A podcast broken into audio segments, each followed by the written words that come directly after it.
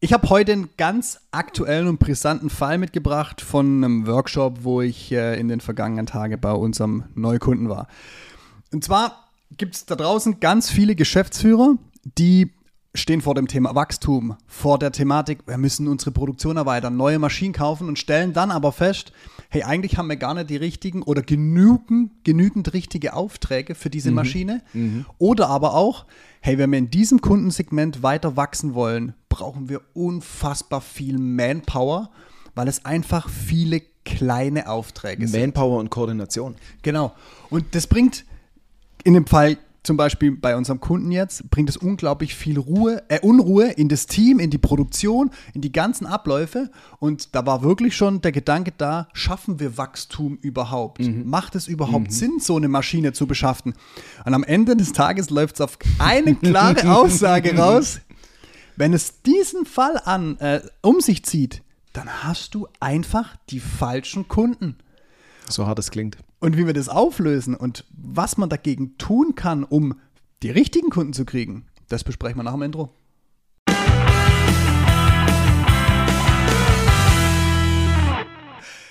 Im ersten Moment klingt so eine Da bist Aussage. du natürlich auch immer gern gesehen, wenn deine Aussage zum Schluss ist. Schön, dass wir miteinander gesprochen haben. Ja, Gleisner und jetzt? Ja, sie haben halt die falschen Kunden. Ja, ich wollte gerade sagen, im ersten Moment ist es einfach eine harte Aussage zu sagen, ja gut, die falschen Kunden. Mhm. Also es war, war in dem Lässt Workshop sich auch so, leicht sagen. War in dem Workshop so erstmal so die Augen so, äh, wie, was, falsche Kunden. Und dann erklärst du das mal so ein bisschen, was du damit meinst. Und jetzt, wir machen es an dem Fall fest, ganz viele kleine Aufträge mhm. erzeugen ja A in der Beschaffung dieser Aufträge viele Anfragen, viele Gespräche, mhm. viele Angebote, viel Nachtelefonieren, viel Aufwand. So, ja. am Ende des Tages kommt nicht da viel dabei rum, weil du natürlich auch, wenn wir das jetzt in die Produktion rausgeben, ähm, je nachdem, was ihr produziert, habt ihr wahnsinnig viele Rüstzeiten oder halt auch einen wahnsinnig großen Handlingaufwand für diesen kleinen Auftrag. Und es lohnt sich dann in einem gewissen Teil schon, aber wenn man es auf Wachstum ausrichtet oder vielleicht auf neue Investitionen, halt dann eben nicht. Mhm. So. Mhm. Und dann stellt sich natürlich die Frage, jetzt kommt so ein Dödel wie ich oder auch gerne wie du und sagt, hey, ich habe einfach die falschen Kunden. Ja. Jetzt liefern wir aber heute genau die entsprechende Lösung dafür, um erstens darüber nachzudenken, wie kommst du denn an das Kundensegment? Wie musst du vielleicht dich auch ausrichten, dass die Kunden dich überhaupt wahrnehmen. Und an dieser Stelle möchte ich gerne ein ganz wunderschönes Beispiel von meinem lieben Kollegen Daniel Ströbel bringen, der seit, der seit Jahren bei einem relativ großen Konzern ähm, tätig ist und mal dort angefangen hat, Schulung zu geben. Schulung für ganz verschiedene Themen, aber. Was zufällig der Einstiegsauftrag war. ja, ne, das, so, weil, das muss man sagen. Du, wenn, wenn du ein breiteres Portfolio hast, ist halt immer irgendein Punkt der Einstieg, ja, das ist ja klar. Und heute, heute machst du mit denen komplette Projekte von der strategischen Grundentwicklung über die Projekt, über das Projektmanagement und wir sprechen dann von Endprojekten. Ähm, das ist jetzt nicht das, was du verdienst, aber was die nachher mit diesen Projekten umsetzen, die sind weit im Millionenbereich. Ne? Also es, es geht wirklich nachher um Money. Und, und, es, aber wenn der geht Vorstand um die komplette sieht, Bandbreite, ja. ja. Wenn der Vorstand dich sieht, heißt es immer wieder, ah, Ströbel sind sie wieder zur Schulung da. Und das ist so auch das, wie man wahrgenommen wird. Absolut. Also das ist der Punkt. Das kann man aktiv beeinflussen. In deinem Beispiel ist es dir nicht wichtig, weil er entscheidet nicht darüber, ob du ein großes Projekt machst oder das ist eine Stufe tiefer. Er nimmt dich nur so wahr. Aber genau das ist die Kernbotschaft für euch da draußen. Wenn ihr euch eine gewisse Positionierung erarbeitet habt, werdet ihr immer als dieser eine Artikellieferant, Lösungslieferant wahrgenommen. Wenn ihr aber mehr auf dem Kasten habt und mehr dem Kunden liefern könnt und wollt, na dann müsst ihr A mit euren Kunden sprechen oder mit eurem potenziellen Kunden sprechen. Ja. Seid ihr die richtige Lösung dafür? Und dann nehmt ihr diese Informationen, die ihr aus den Gesprächen rauskriegt, und nutzt sie für die Optimierung eurer Positionierung, um zukünftig genau diese Kunden auch anzusprechen, weil ihr die richtigen Informationen teilt. Was sind, denn, was sind es denn aus deiner Sicht für Grundüberlegungen, die wir ganz am Anfang tun müssen, um überhaupt in diese Richtung zu denken? Ja. Gehen wir im Endeffekt einfach mal die Schritte durch. Ja. Also die erste, die, der erste Schritt ist ja schon mal die Erkenntnis, vielleicht sollte ich was optimieren. Ja. So, wenn ich überhaupt gar kein Problem habe, könnt ihr direkt abschalten und die anderen Folgen anhören. So, von uns natürlich.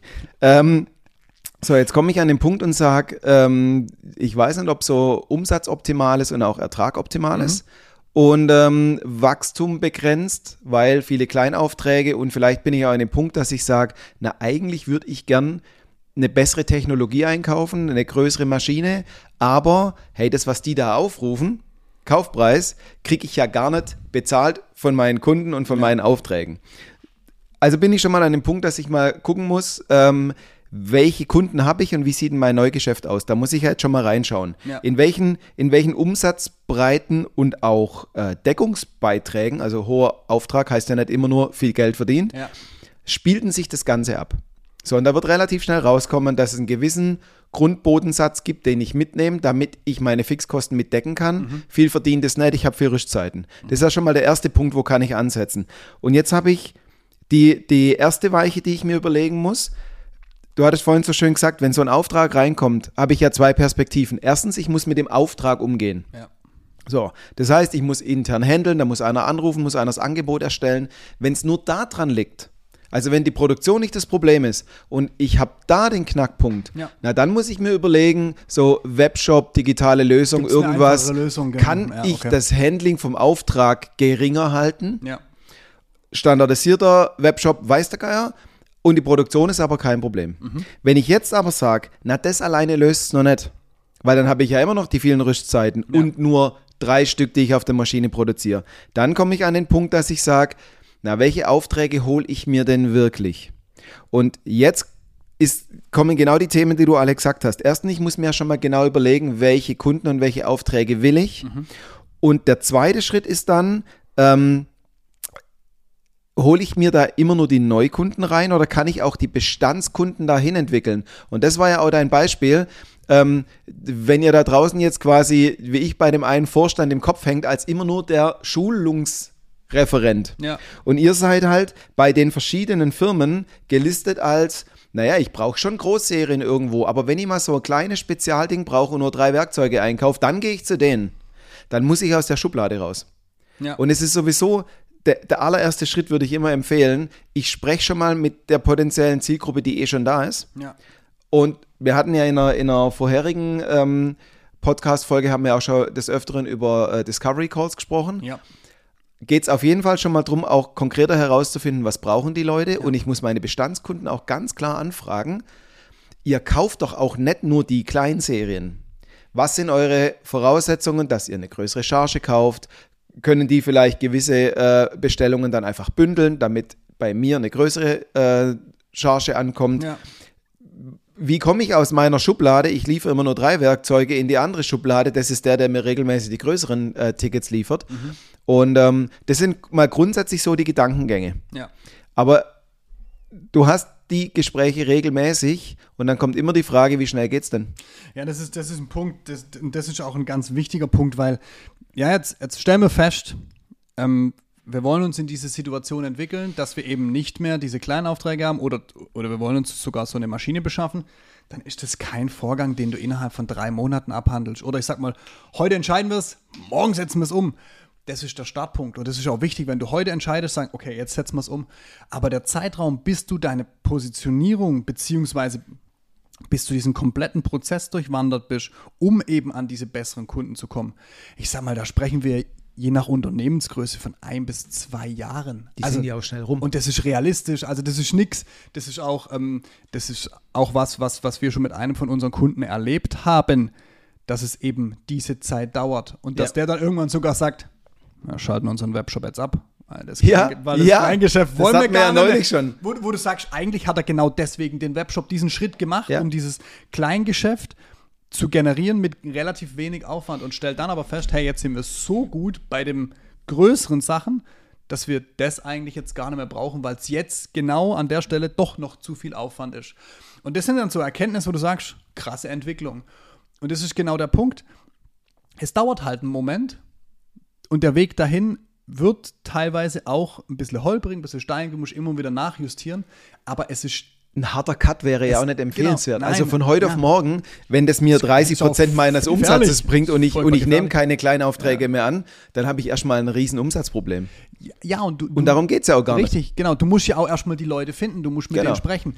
Auf der einen Seite hast du Bestandskunden, wir sagen immer so schön die Quick Wins, haha, weil sie halt direkt schon da sind. Wenn jemand an die Bestandskunden gehen würde, wäre es ein Quick Win. Das wäre ein Quick Win. genau. Und mit denen kannst du ja mal sprechen und die geben dir ja auch aufgrund eurer Geschäftsbeziehung Informationen, die für dich extrem wichtig sind und ja. die du wahrscheinlich auch noch nie hinterfragt hast. Und an dieser Stelle auch gerne einmal, hör dir gerne mal noch die Podcast-Folgen zum Discovery Call an, um einfach für dich ein, eine logische Abfolge zu haben, wie so ein Gespräch aufzubauen ist, weil das ja. ist entscheidend. Du kannst es nicht einfach hingehen und sagen, Mensch, Verkaufsgespräch. wir wollen jetzt mehr Umsatz machen. Haben Sie nicht mal einen größeren Auftrag für uns? Dann wird er sagen, hör mal, Gleisner, bist du bescheuert? Ja, das ist so also, ja, relativ unverblümt und von dem her, bau das sauber auf überleg dir auch, mit welchem Bestandskunden macht es Sinn zu sprechen. Jetzt hast du Bestandskunden, die liefern genau diese kleinen Serien und du guckst hin und sagst, ja, er hat ja nur zehn Mann, ist vielleicht die Perspektive, bei dem größere Serien zu kriegen, eher kleiner. Hast du aber ein größeres Unternehmen, vielleicht was weiß ich, 300, 350 Mitarbeiter, und du weißt, die, die boxen auch große Aufträge durch, macht es vielleicht dort mehr Sinn, mal drüber zu sprechen, nicht nur drei oder vier äh, ähm, äh, Teile große Serien zu kriegen, sondern vielleicht bei dem größere Serien abzugreifen, weil er dich eben gar nicht so wahrnimmt. Aber dafür macht ihr einmal einen ordentlichen Gesprächsleitfaden, um genau zu wissen, was du dafür brauchst und was für Informationen du auch haben willst, dann sprich mit denen und am Ende des Tages nutze diese Informationen und geh mit den Informationen wieder raus an den Markt.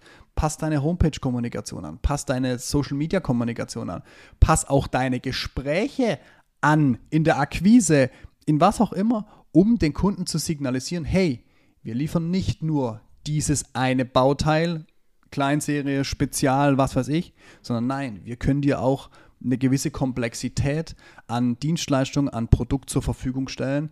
Ähm, das ist am Ende der Punkt. Vor allem, der, der knallharte Umstieg wird ja gar nicht funktionieren. Bloß weil ich mir heute einbilde, ich will 50 neue Kunden in dem Segment, kriege ich die ja morgen nicht einfach ja. mal so.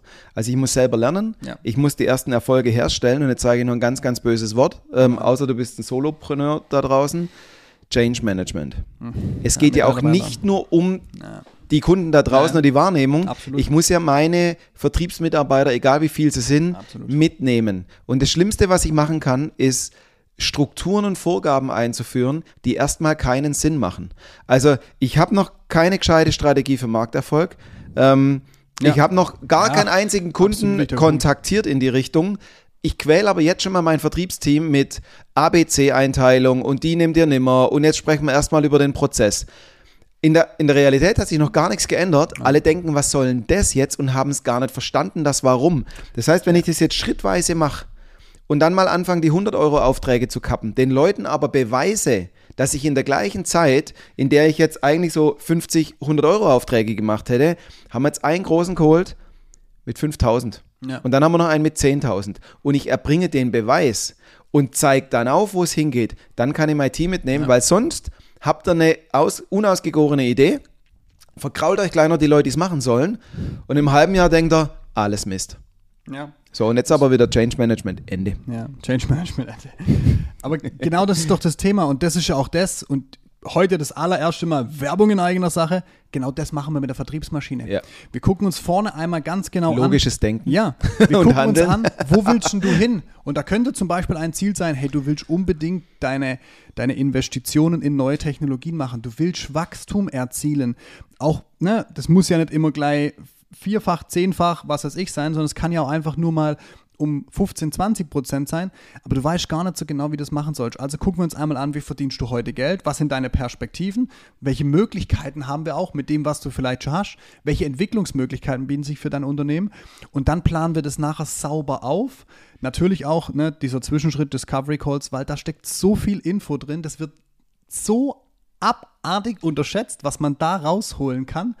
Ja. Und dann planen wir das sauber auf und wichtig ist, es nachher konsequent umzusetzen. Genau. Nicht aufzuplanen, zu sagen, ah ja, machen wir jetzt und dann machen wir es irgendwie, und, aber keiner versteht so richtig warum. Na, das ist das Thema Change Management.